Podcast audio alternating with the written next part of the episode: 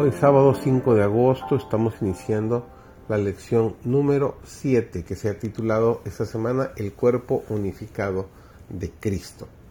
Servidor David González, iniciamos nuestro estudio del día de hoy.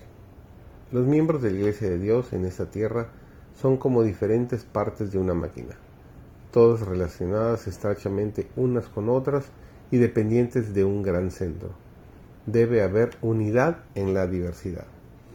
Ningún miembro de la firma del Señor puede trabajar independientemente en forma exitosa, desprendido de los demás. Todos deben utilizar al servicio de Dios las capacidades que se les ha confiado para que cada uno contribuya a la perfección del todo. Cada uno debe trabajar bajo la supervisión de Dios. Mediante la maravillosa unión de la divinidad con la humanidad en Cristo, se nos asegura que aún en este mundo podemos ser participantes de la naturaleza divina. Cristo ha prometido cooperar con aquellos a quienes ha confiado talentos. Él ha prometido capacitarnos para que seamos sus colaboradores. Él nos ayudará a seguir su ejemplo, a hacer bien y rehusar hacer el mal. Debemos ser conductos consagrados a través de los cuales fluye el amor de Dios hacia aquellos que necesiten ayuda. El Señor necesita toda clase de obreros especializados, especializados y Él mismo constituyó a unos apóstoles, a otros profetas, a otros evangelistas, a otros pastores y maestros, a fin de perfeccionar a los santos para la obra del ministerio para la edificación del cuerpo de Cristo. Potente mensaje que expresa el apóstol Pablo en Efesios en el capítulo 4 y los versículos 11 y 12.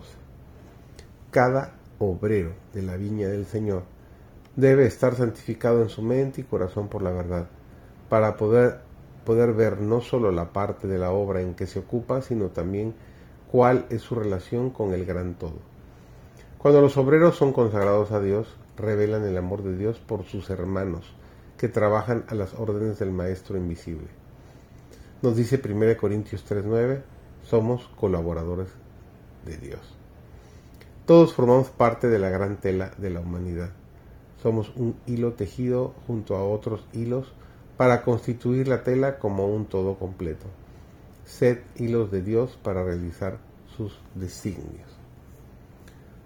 No puede haber crecimiento o fructificación en la vida que se centraliza en el yo.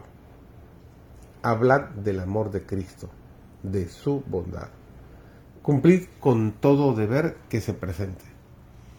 Llevad la carga de las almas sobre todo vuestro corazón y por todos los medios que estén a vuestro alcance. Tratad de salvar a los perdidos.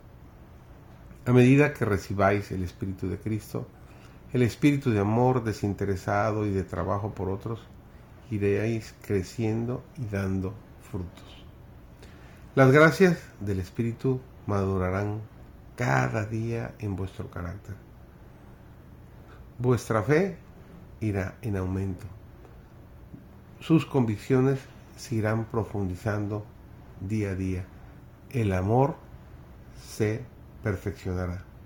Reflejaréis más y más la semejanza de Cristo en todo lo que es puro, es noble y es bello.